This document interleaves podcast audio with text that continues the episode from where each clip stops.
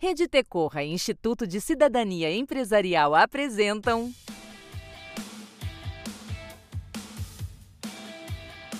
PQPs Perguntas e questionamentos sobre projetos socioambientais. Uma conversa aberta com quem trabalha com projetos no campo de desenvolvimento socioambiental.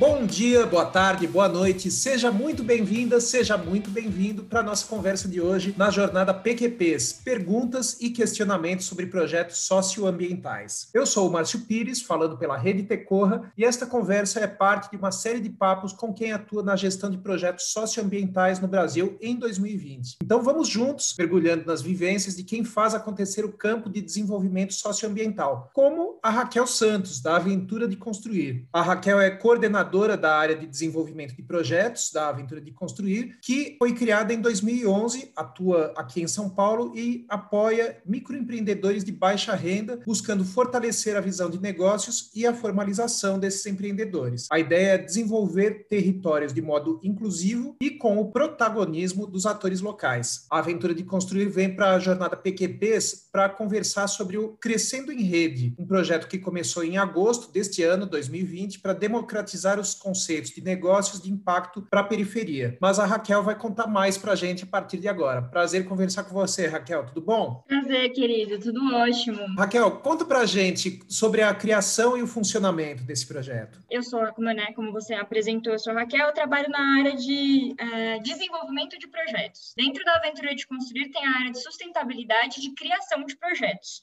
Eu executo o projeto.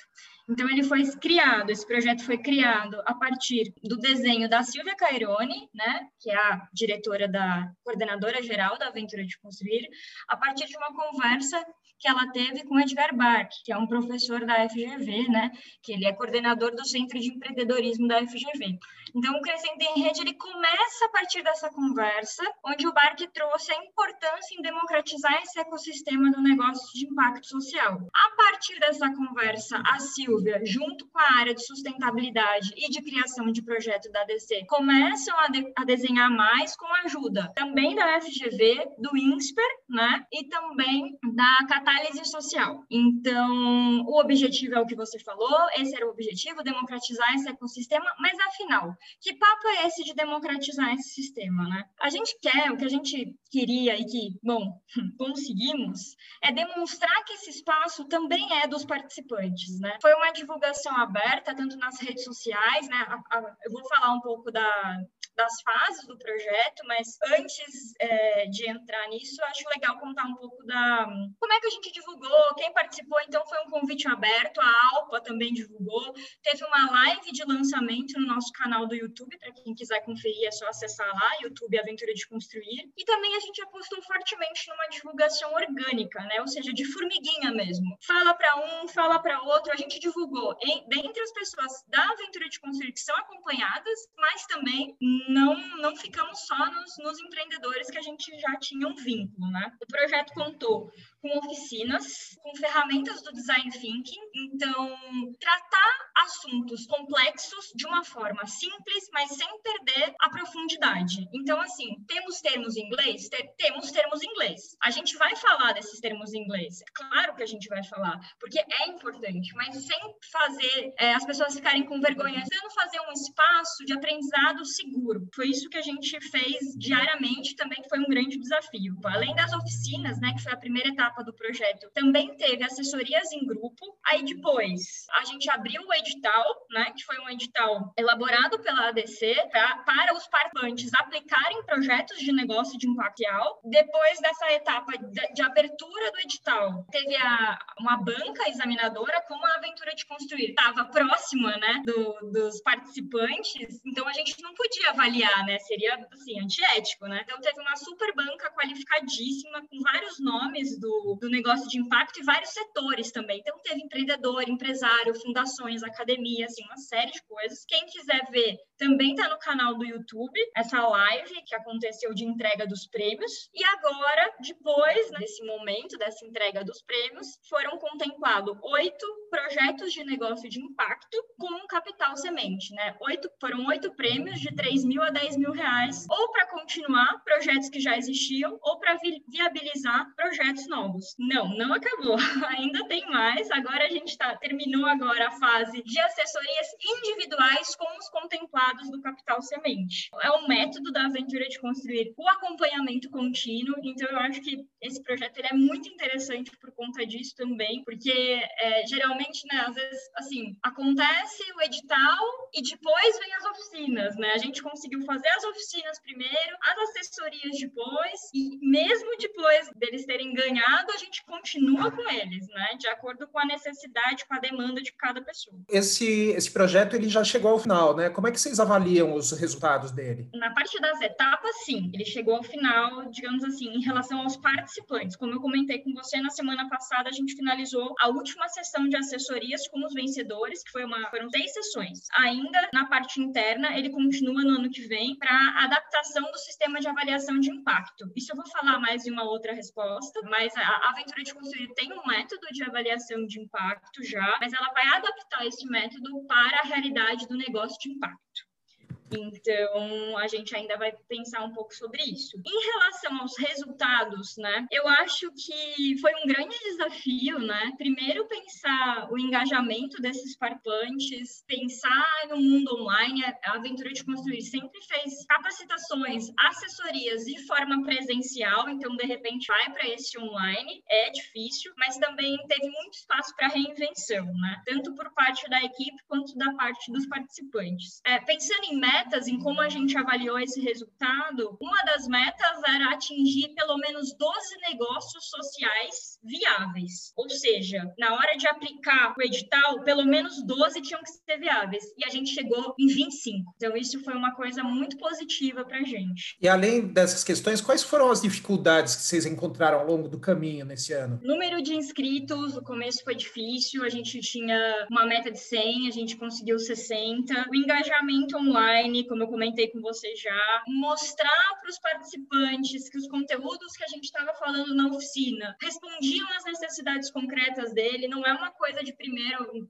assim, imediato, não é que nem quando a gente fala, por exemplo, de redes sociais, marketing, que é uma coisa, assim, direto que você entende que faz sentido. A gente teve que construir isso juntos. Problemas de infraestrutura, conexão, isso é uma coisa muito legal. A aventura de construir, a princípio, ela atendia a Zona Oeste, a periferia da Zona Oeste de São Paulo. Mas no online, ela começou a desdobrar em outras localidades e outros estados também. Então isso foi muito legal, mas a gente teve vários problemas de hum, conexão, resistências no meio do caminho, enfim, né? E conforme essas dificuldades iam acontecendo, como é que vocês lidavam? Vocês já tinham um plano considerando esses riscos ou foram acontecendo coisas inesperadas? Como é que rolou esse ano?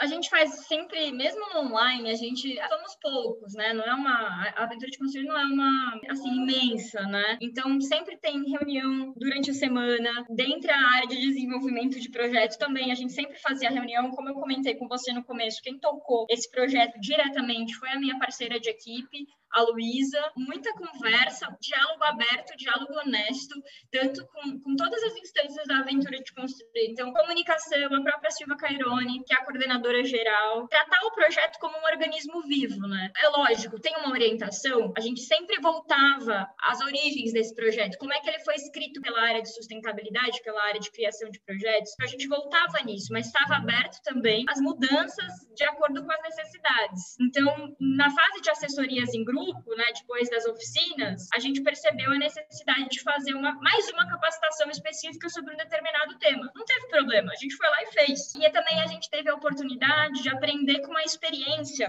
Não era sobre negócio de impacto, mas era o nosso primeiro projeto online, que foi a Realidade Empreendedora, que foi financiado pelo Instituto, pelo ICCP, pelo Instituto Cirela, e foi o primeiro projeto da Aventura de Construir Online. Então a gente conseguiu aprender muita coisa a partir dessa experiência. Muita coisa ali que a gente testou ali e conseguiu replicar, mas mesmo assim, né, não são universos iguais, né? Cada universo tem a sua especificidade. Aproveitando, queria falar o seguinte, que nesse podcast que faz parte da Jornada PQPs, a nossa conversa de hoje com a Raquel Santos, da Aventura de Construir, ela remete a um dos nossos encontros da jornada que fala muito sobre MIL, que é a sigla em inglês para monitoramento, avaliação, accountability e aprendizado. Então eu queria escutar de você um pouquinho sobre essa parte, você já entrou nela, na verdade, mas queria escutar um pouco sobre isso. Por exemplo, quantos participantes chegaram até o final e qual foi o nível de satisfação deles? Bom, a gente começa, a meta, como eu falei, era 100, mas aí a gente começa com 90, fechamos com 45 participantes, porém, uh, eu acho que o que torna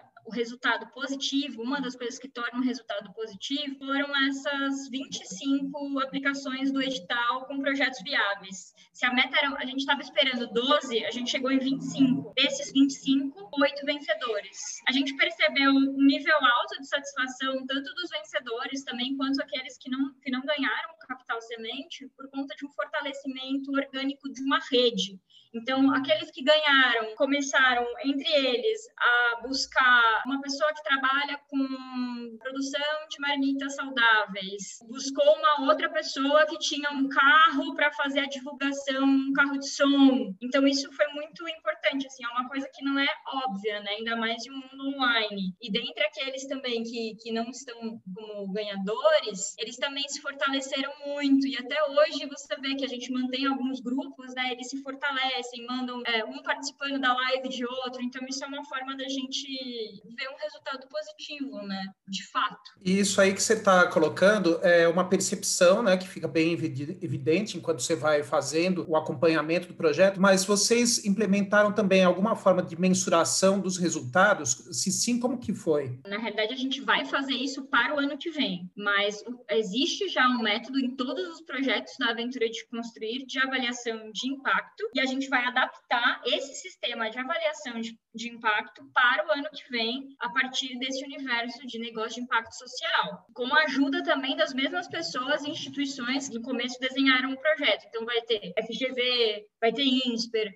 vai ter catálise social, mas isso ainda é papo para o ano que vem, né? Ainda é uma coisa que a gente está desenhando, estava nas fases do projeto. Maravilha. Raquel, a gente está chegando ao final da nossa conversa e sempre a gente termina o nosso papo levantando uma bola para a pessoa entrevistada perguntar. Se alguém da nossa audiência pudesse te responder agora, qual seria o desafio do seu trabalho sobre o qual você gostaria de ouvir alguém te apoiando? Primeiro é tratar, é, entender que a gente está fazendo um trabalho em conjunto e não para mas em conjunto. Eu acho isso uma coisa muito importante da gente entender. Esse é um desafio e que precisa ser valorizado também, né, entre todos. E também a questão de, de espaço de aprendizado seguro, né, porque sem ele a gente não, não consegue ir a lugar nenhum. Então, eu acho que, que esse é o desafio e essa é a forma que é importante ser apoiado.